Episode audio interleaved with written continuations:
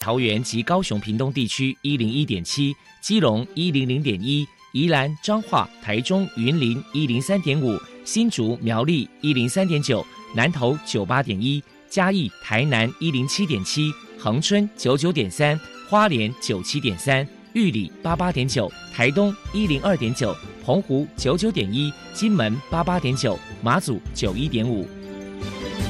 爱是包容，爱是牺牲。爱是分享，爱是服务，因为爱，特殊教育充满了无限的可能。用爱关怀身心障碍同学的未来，用心倾听资赋优异子女的心声。欢迎老师、家长、同学们，大家一起加入特别的爱这个大家庭。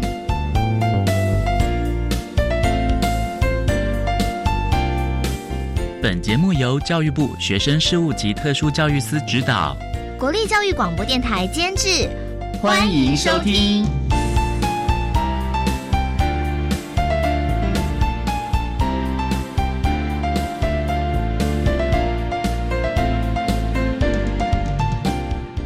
因为爱，我们在空中相聚，欢迎您再度收听特别的爱，我是小莹。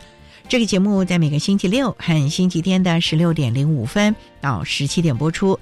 在今天节目中，将为您安排三个部分。首先，在“爱的小百科”单元里头，波波将为你安排“超级发电机”单元，为您邀请桃园市自闭症协进会的理事长肖云祥肖理事长为大家介绍桃园市自闭症协进会的相关服务，希望提供家长、老师还有同学们可以做个参考。另外，今天的主题专访为你安排的是《爱的随身听》，为你邀请获得一百零八年优良特殊教育人员荣耀的国立台南高级工业职业学校综合职能科的阮香华老师，为大家分享星空的孩子谈高中教育阶段自闭症学生辅导以及教学的策略，希望提供家长、老师还有同学们可以做参考。节目最后为你安排的是《爱的加油站》，为你邀请国立中山大学资源教室的李存恩辅导老师为大家加油打气喽。好，那么开始为你进行今天特别的爱第一部分，由波波为大家安排超级发电机单元。超级发电机，亲爱的家长朋友，您知道有哪些地方可以整合孩子该享有的权利与资源吗？不论你在哪里。快到发电机的保护网里，特殊教育网网相连，紧紧照顾你，一同关心身心障碍孩子的成长。大家好，我是 Bobo。今天的超级发电机，我们特别邀请到桃园市自闭症协进会的副理事长肖云祥先生，来跟大家介绍一下协进会的相关服务。首先，我们先请您来谈一谈桃园市自闭症协进会成立的背景，还有服务项目是什么呢？桃园市自闭症协进会是社团法人，是一群自闭症患者的家长们所一起成立的。服务项目分门别类也蛮多的，就是有关于我们的一些权益啊、社会福利的连结啦，都有做这方面的服务。那最主要，目前我们的服务项目里面，除了一般咨询之外，还有做所谓的日间作业设施，就是一般俗称叫做小作所。那第二项就是比较大的，就是我们的支持性就业。那第三项就是自立生活支持，在就学、就养、安置的部分，哎，我们都有做这方面的服务。那接下来请教一下，桃园市自闭症协进会的服务对象有哪一些条件？现在因为 ICF 所改了以后，改制之后。目前我们只要有身心障碍卡的服务对象，我们都会来为他服务。当然，有一些比如说听障的、语言障碍的，这个我们本身比较没有办法服务，但是我们会做转介。那基本上我们是不分障别，我们都会接受服务。再来，我们就请肖副理事长来介绍一下桃园市自闭症协进会平时会举办哪些活动，与人们互动交流。我们社区活动，我们也有跟桃园市的社区发展协会也有共同举办了一些活动，来跟一般的民众来做交流。还有募款的活动，音乐会啦、游园会啦，都会办理。还有我们会到各社区去办宣导活动，那带着我们的孩子一起跟社区来做一个社区融合的一些活动，我们都有在做这方面的交流。针对协进会在未来会有哪一些新计划？我们请肖副理事长来说明。我们目前已经做到小救所，我们已经成立了六个所，分别在桃园、中立、平镇、大溪、芦竹、观音，我们分别别别都在各区都有一些小救所的成立。那未来还有打算要成立到十个所，所以未来还有四个区，可能我们会陆陆续续来推广这方面的一个服务。明年商店也要成立，那未来的计划可能中期的计划我们会设立机构。远程的计划，我们会准备要推广我们的所谓的自闭症学校的一个成立，这个已经五年前就开始在进行，也在跟有关单位在做一些倡议。目前大概的我们新的计划就是这样子。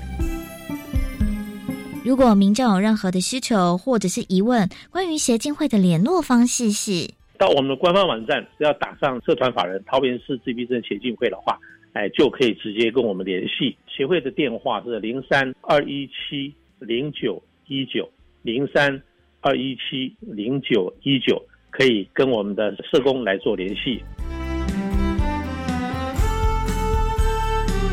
请教一下肖副理事长，如果说家里面有自闭症的小孩，身为父母在教养上该注意哪些事情呢？我们的家长哈碰到孩子有这个问题，从小时候开始碰到的时候，往往会有个迷失，就是都是自己来处理，然后呢用自己的想法，这样的话我觉得风险比较大，因为我们还是应该要回归到专业，孩子有问题该接受医疗支持的部分，我们要请教医生，然后进入学校的环境的时候呢，要跟特教老师一起来讨论，然后呢毕业后没办法就学就业的话。那就要跟相关的团体、跟社会的资源啊来做连接，然后呢，我们就要一起来协助这个孩子，在整个的教养上哈，能够有整个一个连贯性一个架构哈，来协助这个孩子哈，能够进入一个比较正常的社区生活。很多的家长目前我们所碰到的，大部分都是不面对这个问题。孩子有状况的时候，都会不面对这个问题，不看医生，该吃药不吃药，该行为治疗不行为治疗，该心理智商也不心理智商，然后去看了医生以后，都往往都会自己减药或者是拒绝吃药，往往在教养上这个效果就会很差，因为孩子的有一些状况是必须要透过医疗系统来支持他，他才有办法比较好的一个学习的一个基本上的条件，这样子的话。在平常在家里的生活也好，在学校的生活也好，社会的一个融合也好，它的效益会比较高一点。所以父母如果说碰到这样的小孩的时候，哎，就必须要去正视这个问题，不能够忽略这样的一个问题。接下来，我们就请您破除一下一般大众对于自闭症有哪一些错误迷思。一般人都认为说自闭症他是不讲话的，闷在角落上的。事实上并不然。比如说亚斯伯格症的话，他基本上是一个非常开朗，他很喜欢交朋友，很喜欢跟人家接触。只是他在人际关系的互动上，他会有一些障碍，方法不对，方式也不对，不知道该怎么表达。尤其是他的行为反应，往往会在他的想象的那个结构里面来做一些一般人认为是错误的方法。所以说，我是觉得，对于要了解自闭症的患者的话，相关的讯息或者网站上的一些讯息，呃，我觉得大家可以去浏览一下。然后呢，也希望能够有机会多接触我们的孩子，来多了解我们的孩子，不要有一些误解。尤其现在讲比较直接一点，真的事实上，很多的孩子在社区也好，在学校也好。甚至于还有一些老师认为说他是家教不好，认为他是有一些偏执，有一些固执性。其实有的时候我们去了解他以后，真的只是在沟通上的一个技巧跟方式的不同。其实我们的孩子希望大家来了解他，来接近他，因为我们的孩子啊渴望有朋友，所以呢不用担心啊，也不用怕。现在还有很多都是污名化这些心智障碍的孩子哈。只要社会事件一发生以后，就对号入座，就说啊，他们就是心智有问题的孩子，这些都是很坏的孩子。其实，当你真正去了解到的时候，有正视这些心智患者的一些家长也好，社会大众也好，你会发现会有发生那样社会的问题的，基本上都是忽略的，而且没有好好的去了解他，去协助他在成长的过程里面应该建构哪些他的生活条件，跟他跟外界接触，能够适应社会生活。其实这个东西是需要再深入一点的了解来协助这些孩子，而不应该有一些所谓的事件发生之后再来反过来再来说是这些心智和孩子们的一些问题。事实上并不是这样子，只要我们家长也好，社会大众只要去面对这个问题去处理它，其实这些的孩子们，他们是可以教的，他们是可以被理解的，也不至于会发生这些问题。基本上都是家庭忽略的，社会把它忽略的，把它边缘化以后所造成的一些事件。这一点呢，必须在这边跟听众们来做一个说明。最后，您还有什么样的想法想要传达呢？我们不是医生，我们也不是老师，我们也不是社工师，我们也不是心理智商师，所以呢。在面对我们的孩子的问题的时候，我们要把自己的角色哈稍微转换一下。我们跟这个孩子所接触的任何的人、事、地物都是伙伴关系。我们要建构一个伙伴关系，让我们的孩子该接受医疗支持就接受医疗支持，该接受专业的特教老师来带领他，我们就相信老师。那整个的社会资源来融入以后。我们的孩子才能够真正得到该有的协助，否则这条路是非常坎坷的，路途还很长很远。所以呢，我们希望我们的家长也要有这样的一个基础概念，不要一直都绑在手上，自己一个人自己带，哦，用自己的想法，啊，那这非常的辛苦。好，我们想，如果我们都不在了以后，我们的孩子怎么办？他如何去适应这个社会环境？所以在这个部分呢，我们现在家长呢，应该要多多来推广这样的一个概念。我们要在趁我们还有能力的时候，还有精神的时候，帮孩子建构一个团队来协助孩子能够顺顺利利的成长。非常谢谢桃园市自闭症协进会的副理事长肖云祥先生接受我们的访问。现在我们就把节目现场交还给主持人小莹。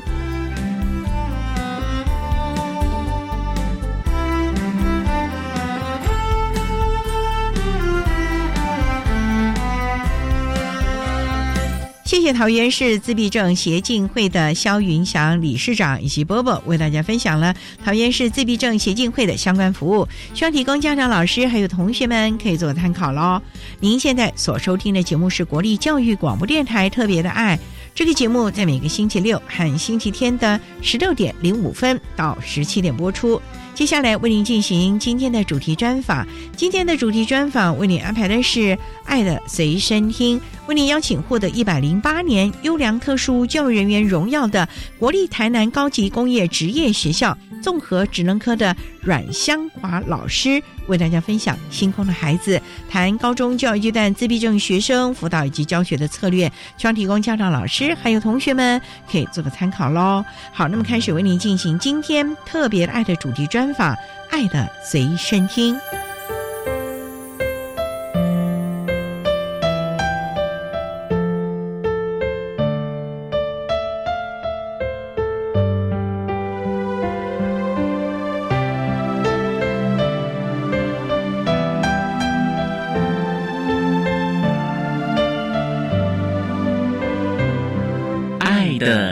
身听。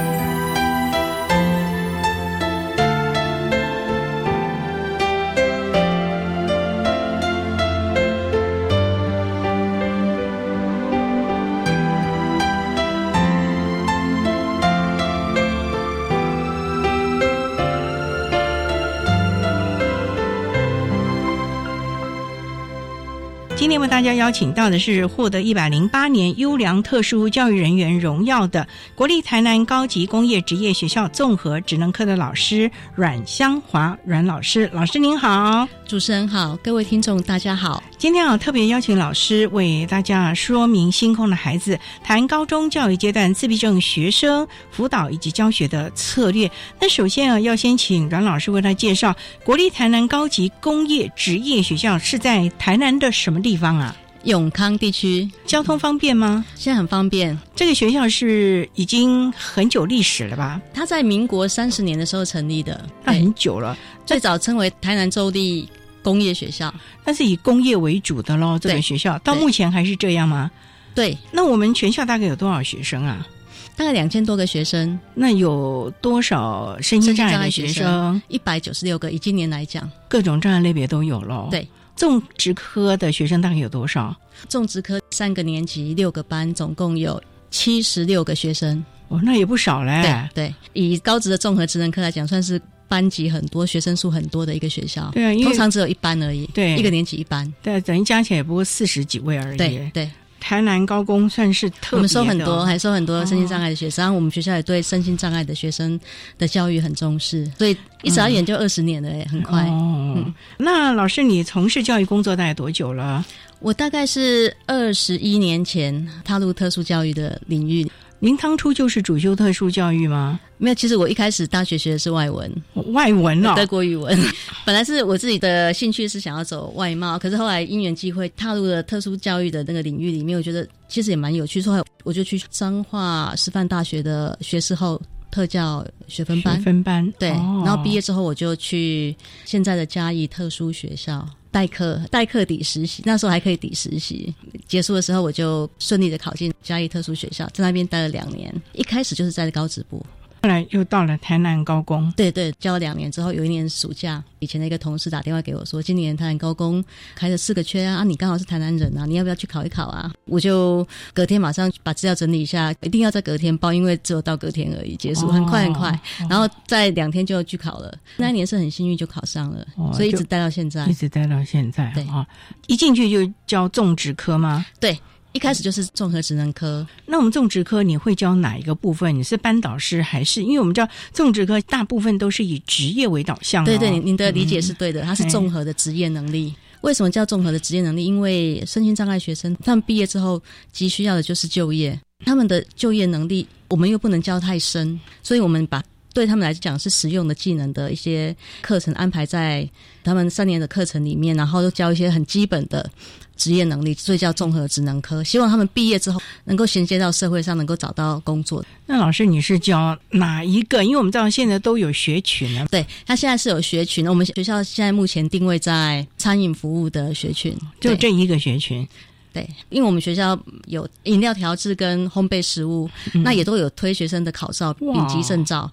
比方说，以今年来讲，调饮我们就有十六位同学考上，考照也是不简单的一件事情了。对对对，学生他们其实很努力，也蛮有可塑性的，很努力在学这个整个过程。我们大概教他们一年的时间，一年就可以考上啊？对对，他们也很努力的背啊，因为有学科、数科啊。哦，那数科我们就重复的一直让他们练习。有考古题，数科它就固定七题，就是操作。比方说面包。好，面包就是固定的七题，吐司跟甜面包、红豆面包啊，然后奶油面包这些基本款。吐司就是葡萄吐司，然后五峰吐司这些，一共有七道题目。学科的话，它就是有题库。就是考古题那种对，考古题的选择题，然后把它背完。可是现在每年都越来越多，所以对身心障碍的学生来讲，要背完那上千题的题目也是蛮辛苦的，也是很辛苦啊。对，所以老师的辅导和陪伴就更重要了啊。好，那我们稍待再请获得一百零八年优良特殊教育人员荣耀的国立台南高级工业职业学校综合职能科的老师阮香华阮老师，再为大家说明星空的孩子谈高中教育阶段自闭症学生辅导以。及教学的相关策略。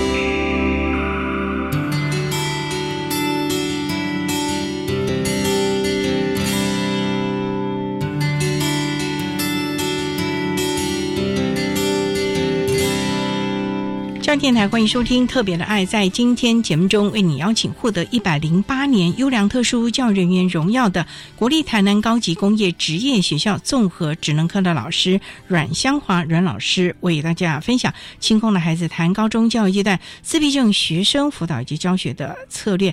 那刚才啊，阮老师为他简单的介绍了国立台南高级工业职业学校相关资讯，以及老师个人呢从事教育的资源。那想请教，我们今天主要的是要谈的自闭症的孩子，在种植科也有自闭症的孩子吗？是的，那他们大概是怎么样的类型啊？高职种植科的话，它其实是以轻度智能障碍这个类别为主，有时候会合并自闭症这个障碍，所以有可能这个孩子就是轻度智能障碍兼自闭症自。闭症。哦那有的会合并其他的像 ADHD 啊，或者是学习障碍，障碍类别是相当多样化的。哇，那这样教起来也要多样化的教学了。没。错，没错要很个别化。像学障的孩子，可能在笔试的部分，你们就要多所琢磨了。那过动症的 ADHD 的孩子，你要他去做这个什么烘焙面包，那他要能够在这个时间内静下心来喽。对，也很不容易。对学生来说，还有对老师来说，都很不容易。那自闭症的孩子呢？自闭症的孩子就固着行为，还有适应是他们的罩门呢。对，自闭症的孩子，他的差异性就还蛮大的。嗯对于高功能自闭症的孩子，他其实是可以学东西的，哦而且他的固着性有时候反而帮了他。哦，他可以在一个技术上，比方说我们举烘焙面包来讲，他可以在烘焙的面包上面，他重复的做，重复的做，他不会厌倦，而且他的越做，他熟练度越高，他可以越精准的达到考试的要求。那甚至做的还比我们一般的一般生还好对，一般生还好。哦，这么厉害啊！不过我也听说了，这些孩子很固着，因为我们知道做面包烘焙啊，各项材料的比例都是固定的，是的，增一分减分都是不行的。尤其自闭症的孩子，那就是非常固着，多个零点零零一他都不能接受。对，有的孩子会考照的时候称材料的时候会执着那零点一或是一克，嗯他为了那边哦增增减减很久。这个其实我们在模拟考题的时候，在让他操作的时候，就要去把它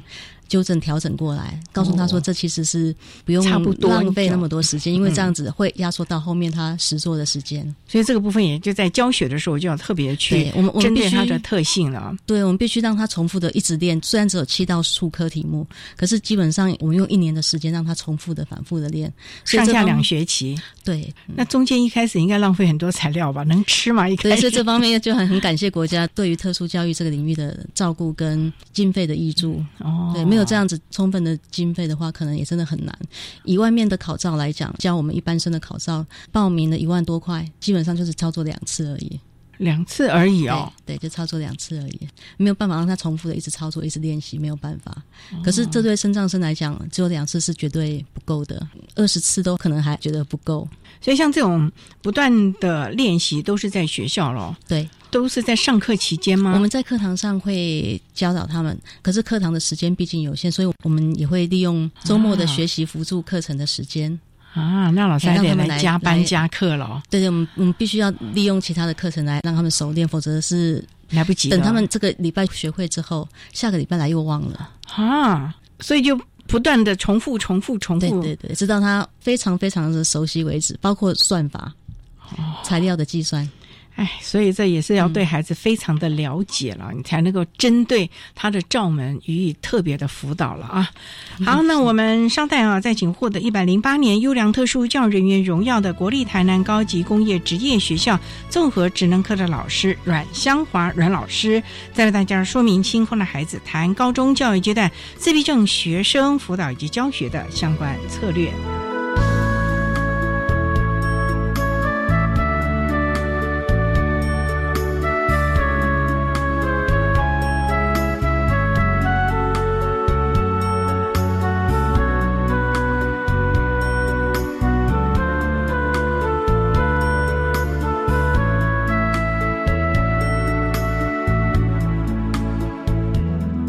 各位听众，大家好，我是一一零学年度身心障碍学生适性辅导安置总招学校国立和美实验学校吴新红校长，在此说明本年度适性辅导安置重要时间流程，给各位家长以及老师们来了解。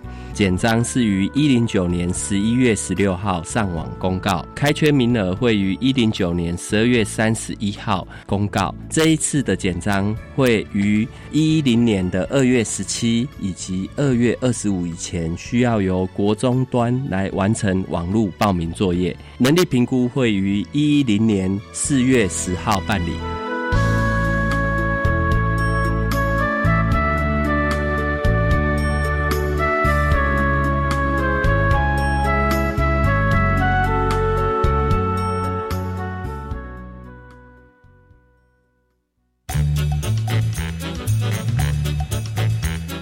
教育电台的听众朋友，大家好，我是演员屈中恒。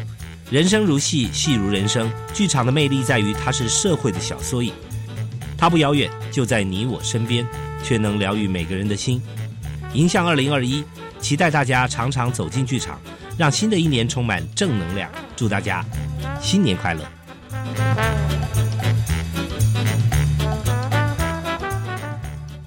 我们已经克服最困难的路段了，登山口就在不远处。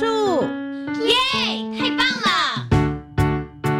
台湾约有三分之二的面积属山地地形，三千公尺以上的高山更超过两百二十座。鼓励学校将课程结合山野场域，建立学生面山、青山及爱山之能，提升登山践行安全观念。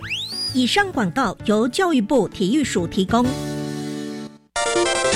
现在播报新闻：国民年金保费有十年补缴期限，也就是超过缴款期限十年的保费将无法补缴，也不计年资，还影响秦岭各项给付权益。建议国民年金被保险人重视与应应，检视缴费状况，避免造成权益损失。而有积欠较早期保险费的被保险人，更应尽早规划补缴，减轻补缴压力。另外，欠费期间越长，利息越多，尽早缴清保费，才能保障自身权益。以上为劳动部劳工保险局广告。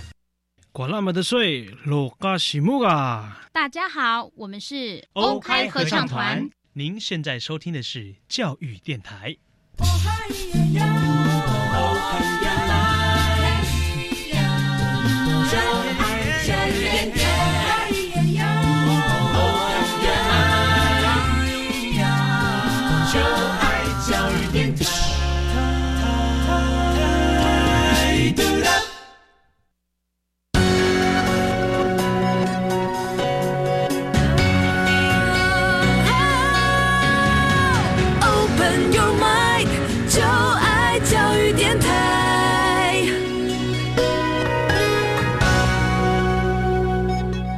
电台欢迎收听《特别的爱》这个节目，是在每个星期六和星期天的十六点零五分到十七点播出。在今天节目中，为你邀请获得一百零八年优良特殊教育人员荣耀的国立台南高级工业职业学校综合职能科的老师阮香华阮老师，为大家说明星空的孩子谈高中教育阶段自闭症学生辅导以及教学的相关策略。那刚才要阮老师为大家分享了自闭症孩子所谓的。固着行为啊，等等，有好有坏，对他的学习了。这么多年来辅导孩子，不管是在考证照或者是在学校里面学习，你有些什么样的心得可以跟大家来分享呢？这些年我在高职阶段教导特殊教育，考照是一个我们主攻的项目，为了让他们能够有。一定水准的职业能力，就是合于丙级的那种职业能力。当他将来出去，如果真的要从事这个工作，是有所凭据的。像他们考上这个丙级的烘焙的证照，真的将来能够进入这个职场吗？他会比较有可信度。否则，你说一般的公司要请他录用这样的学生，他会非常的犹豫。哦，对。那如果说有了这张证照，起码他们会比较信任这个孩子有这样的潜力。那另外一件事就是说，当然我们。培养学生考照，并不是要受限，他说以后就是往这方面发展，因为这样未来的路也就未免太狭隘了。我们是想透过烘焙面包，或者是说烘焙蛋糕，或者是调饮丙级的这种训练，来让学生了解说，我们想要专精一项技能，它必须要有一定的精准度，还有一定的熟练度，还有速度。重要是这整个训练的过程，而不是那个最后的结果。所以，即便有的学生他最后没有考过，可是事实上，在整个过程之中，他已经知道说如何去跟一个师傅学一门技术，基本的态度、服从性、专注力也都训练出来了。我们我们觉得那就值得。不过我们在讲呢，就想基本的态度，第一个服从性来说好了，尤其这个年轻孩子半大不小，又是青春期叛逆的。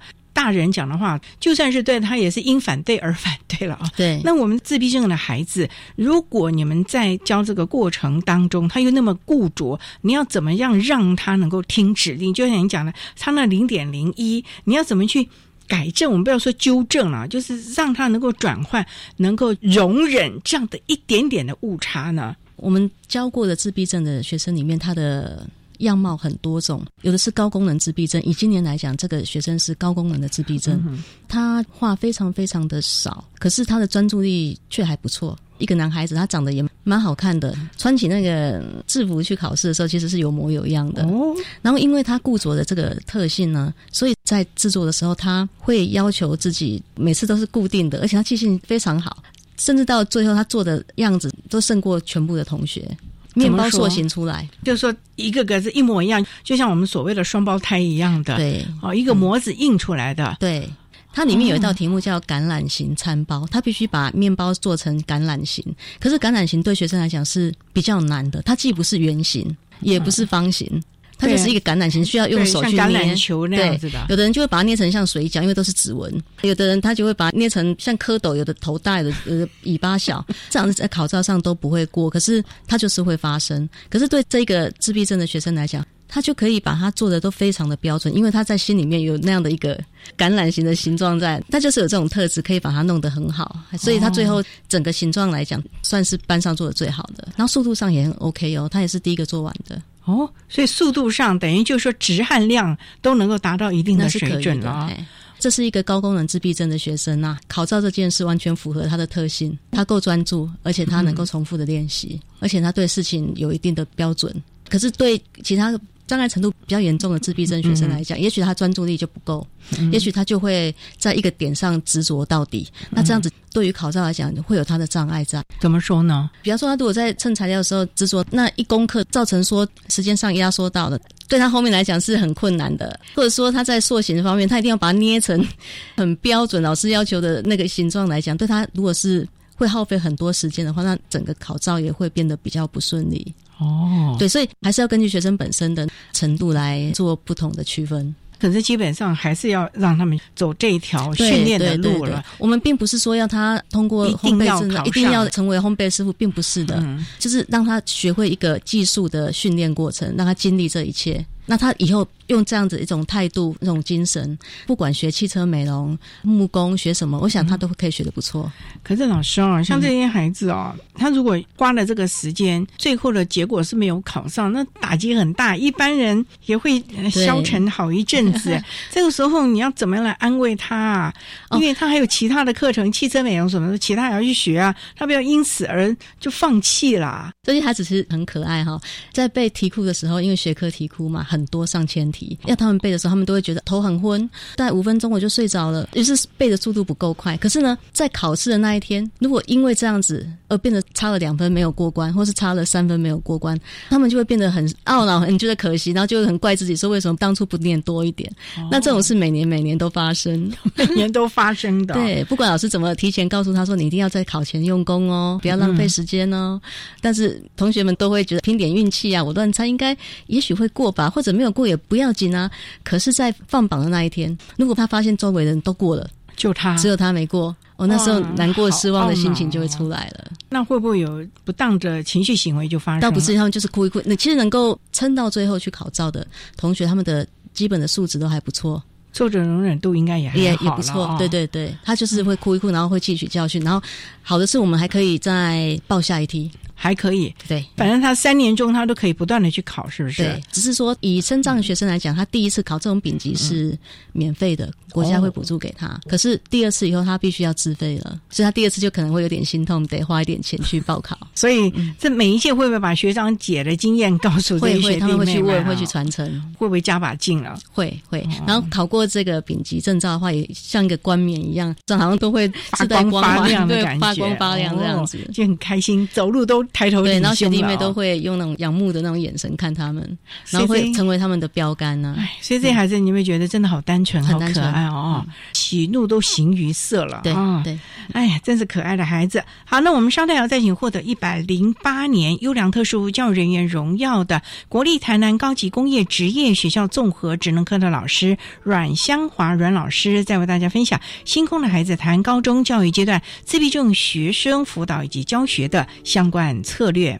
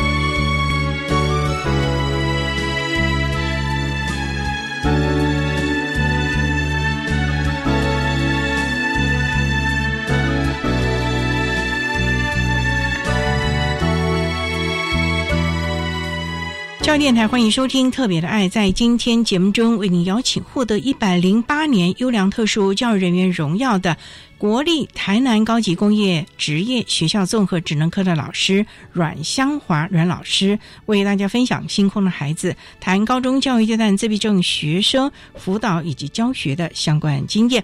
那刚才老师为大家分享了一个高功能自闭症的孩子在考。丙级烘焙证照的时候，这些训练其实着重是在过程，要训练他们挫折容忍度啊、听指令啊，还有等等。那其实，在考照我们讲只是一个过程、一个手段而已。其实是在这个过程当中，要慢慢的训练我们孩子各种不同的能力。除了听指令，还有什么样的能力是老师你们觉得在他高中可能是最后一个教育阶段，一定要赶快让他行塑好，将来进职场才不会吃亏呀、谈到进职场必备的能力的话，其中一个我们很在乎的就是挫折容忍度，能够接受别人的批评这个项目。比方说，在我们教导考照的过程之中，他们也会得到训练。比方说，他在做一个面包的时候，他烤焦了，或者是说。形状不一样了或者是爆开了，那这样子的结果，当然他也会很懊恼。可是呢，我们老师就是会给他一些评语，这样子是不行，太大太小也不行，然后裂开也不行。如果说他听多了，当他可以接受这些的话，他可以慢慢去调整自己作品的品质的话，那这是很好的。当然，一开始的时候也会有同学被纠正的时候，他是不高兴，女孩子会哭哦，这然后就是泪流满面这样子。哦我们有那样的学生，甚至他考到最后的时候，他还是被批评，就是泪流满面。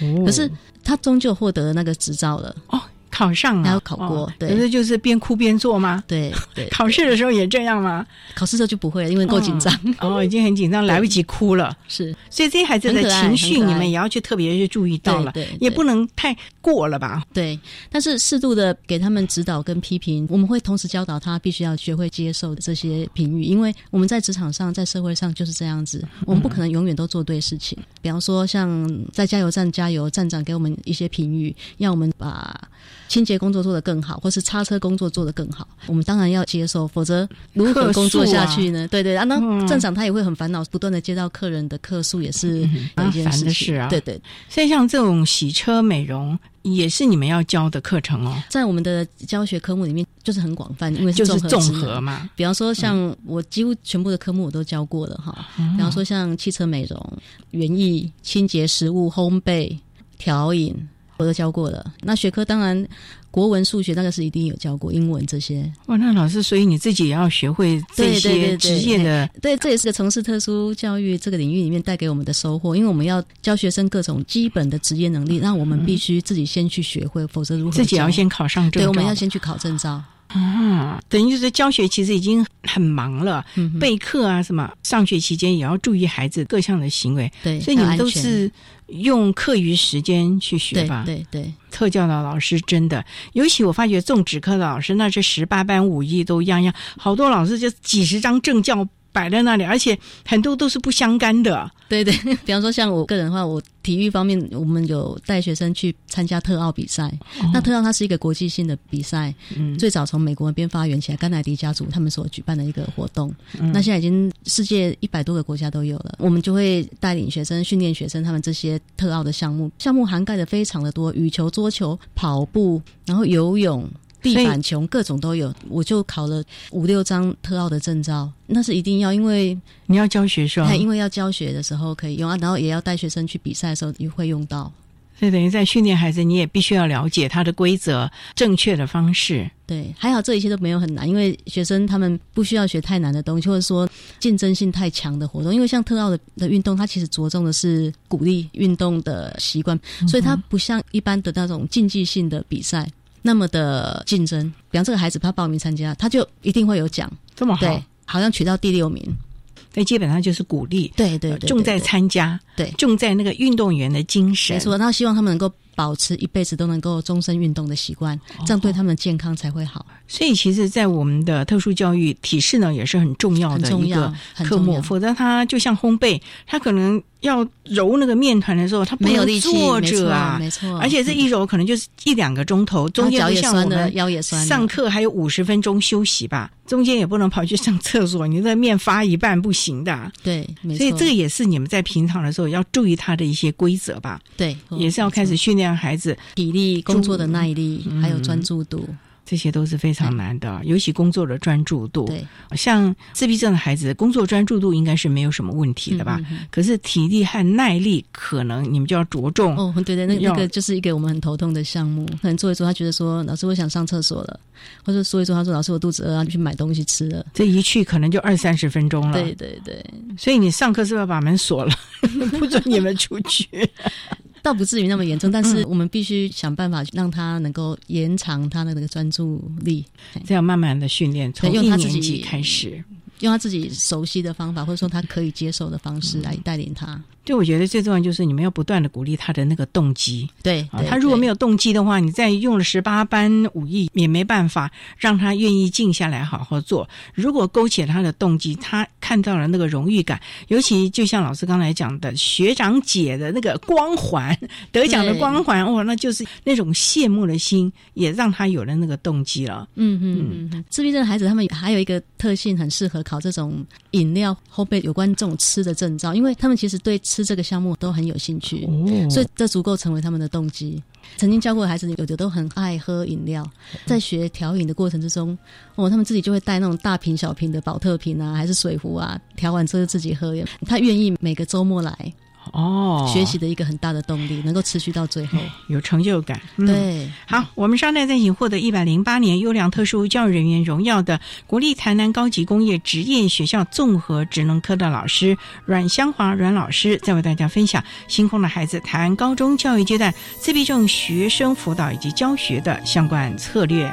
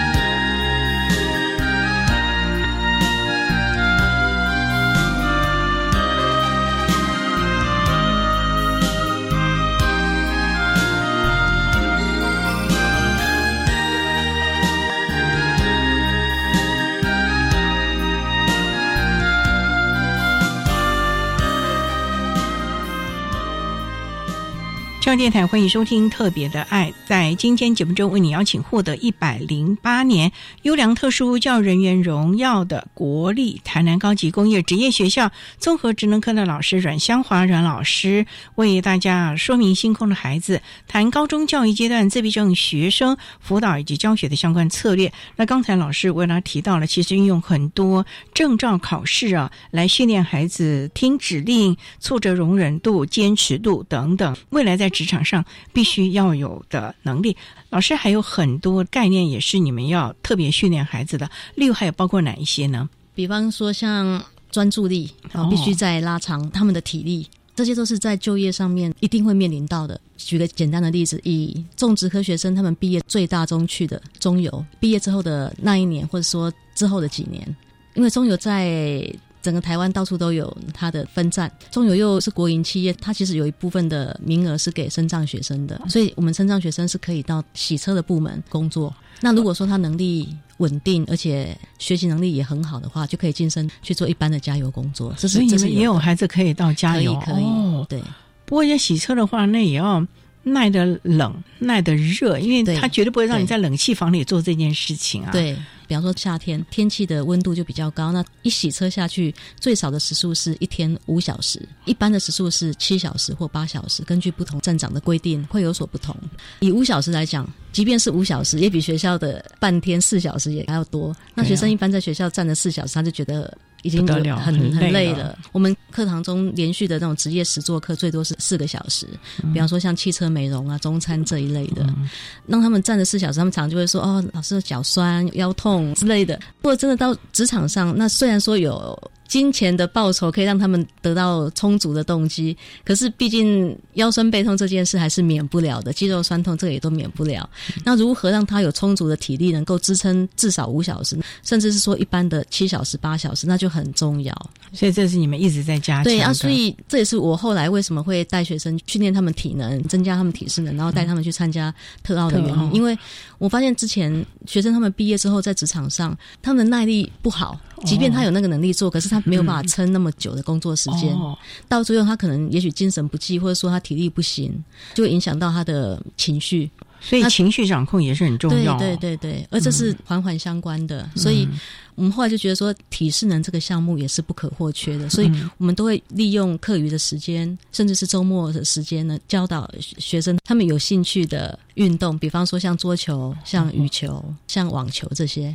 一周上课也不五天，像你们周末啊，假日为他们加课，这部分也要跟家长沟通，不然家长也说：“哎，为什么假日都还要跑到学校呢？”对对。我们都会在学期初的时候就跟家长说明说，我们学校是有这些周末的课程。嗯，那这些因为都不收费，对他们来讲是不会有任何经济的负担。学生只需要从被窝里面来学校学就可以了。那他这样学，比方说我们以考照来讲，考烘焙来讲，烘焙的材料是那么的贵，其实他来学校学了，他就赚到了。因为做完了还可以自己品尝一下。对，然后以。运动项目来讲，你看像羽球的场地也蛮贵的，一个场地在外面租起来都要一小时四百块，那么多。对，那他可以来学校免费的打球，对他来讲是一种收获。所以这部分也是跟家长做了良性的沟通。对对对，那当然也要家长能够接受，我们才能够去实行这样的方案。老师，你训练了他这些运动，其实也是他将来休闲的一个习惯了吧？对，否则的话，他天天都坐在家里光看电视。我们常看很多声音障碍的学生，他的休闲就是看电视。看电视，然后现在还有，对对对对，线上游戏很严重，然后会变得自己的精神也不好，眼睛也慢慢的变差了。对他们的未来，对他们的生活都不是一个好现象。甚至有的学生他晚上熬夜打电动，打一打，白天事茫茫，精神不济，然后到加油站去，然后就弯腰驼背的，这个都不是职场雇主他乐意见到的。而且重点像加油站这种，还有公安问题哎。对，还有公安问题。对啊，所以培养他正确的运动的习惯，对他的身体、心灵都好。不过老师在学校里哦，这么的努力，也要跟家长做沟通嘛。虽然我们有所谓的 IEP，可是常常我们就看到孩子回到家。不能内化，甚至家长工作的态度等等的，也是孩子不能在职场持续下去一个很重要的关键呢。没错，在这方面我们很需要做亲师方面的合作跟沟通。就是我们在学校好不容易把孩子教导了正确的观念，也培养了正确的行为，可是他是否能够？延续到家里的家庭生活，哎，这就是一个必须请家长配合的部分了。因为毕竟在家里的家庭生活我们是看不到的，很多家长他会认为说，我的孩子哈，他其实就是公我听了哈啊，有时候叫他做个事情、洗个碗哈啊，他都很难叫得动，那不如我自己做好了。可是，一旦自己做了，小孩子他就更学不到东西。对，所以我们会一直鼓励家长，这个孩子他将来是要就业的，而且时间不会很久，我们只有三年的时间。所以通常在高一进来的时候，我就会在 IEP 会议跟家长介绍这方面的观念，说在家里要尽量让他做事，不管之前有没有做，在家里就要让他做事，洗碗啊、打扫啊、洗衣服这些，因为越做会越熟练，动作会越来越快，越不做精神就越懒散，然后反应也变慢。而且将来就没有生活自理的能力。是的，是的，是的。将来如果自己又有家庭，甚至如果是父母不在的时候，他要怎么办？没错，没错，这个都是我们可能要去特别提醒的。嗯哼，哎，所以啊，我们这群孩子们真的要把握住每一个教育阶段。所以，这教育阶段不应该只是到了高中这个阶段了吧？因为可能在前一个教育阶段、前两个教育阶段，甚至于家庭就要一起慢慢的捏这个孩子，例如道德观啊。行为啊，工作态度啊，这些都要慢慢的，而不是靠这最后这三年吧。因为孩子已经长大，如果在高中职的阶段再去雕塑他，其实是困难的。唉，所以还是要及早来做这个事情。对，特别是自闭症的孩子，他其实早期疗愈很重要。我曾经教过一个男孩子，在高一进来，就是他长得好可爱，然后也没有自闭症孩子那种怕生怕人的感觉，而且他可以眼睛是可以看人的，这个跟自闭症孩子的典型特征不敢直视人，他是有一点差异，他就等于说已经进步很多。那后来我跟他的妈妈谈，他妈妈说，之前在这个孩子小的时候，他花了非常多的时间跟金钱还有心力去带这个孩子进行早疗，才有今天的他。所以早期疗愈还真的是非常重要的，一定要把握黄金期啊！对对，有做过早疗还没做过早疗，孩子未来的发展是有目共睹的，真的要提醒大家了啊！好，那我们今天也非常的谢谢获得一百零八年优良特殊教育人员荣耀的国立台南高级工业职业学校综合职能科的老师阮香华阮老师，为大家说明清空的孩子谈高中教育阶段自闭症学生辅导以及教学的策略。非常谢谢阮老师的分享说明，谢谢您。谢谢主持人，谢谢大家。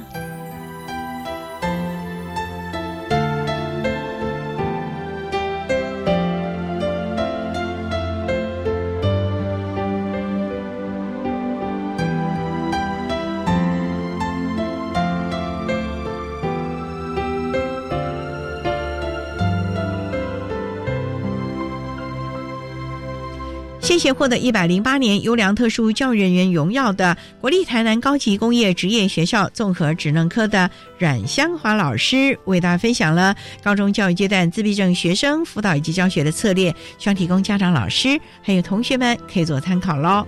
您现在所收听的节目是国立教育广播电台特别的爱节目，最后为你安排的是爱的加油站，为您邀请国立中山大学资源教室的李存恩辅导老师。为大家加油打气喽！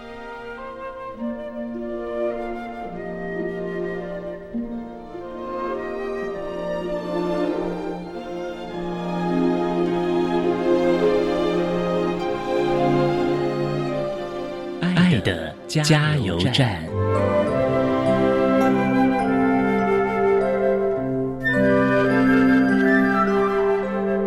各位听众，大家好。我是国立中山大学资源教室辅导老师李纯恩，针对高等教育阶段自闭症学生学习及辅导支持服务有几点建议。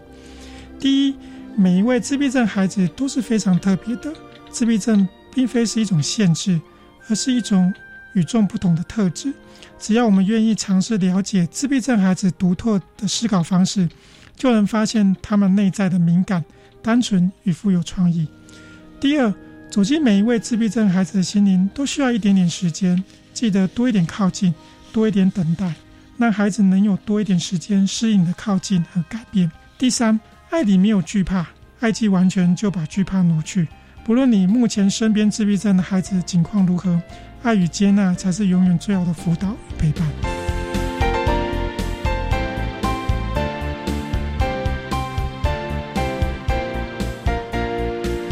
今天节目就为您进行到这了，感谢您的收听。在明天节目中，为您邀请国立中山大学资源教室的李存恩辅导老师，为大家分享培养他可以在职场发挥的能力，谈高等教育阶段自闭症学生辅导以及支持服务的经验，希望提供家长、老师还有同学们可以做参考了。感谢您的收听，也欢迎您明天十六点零五分再度收听特别的爱。我们明天见了，拜拜。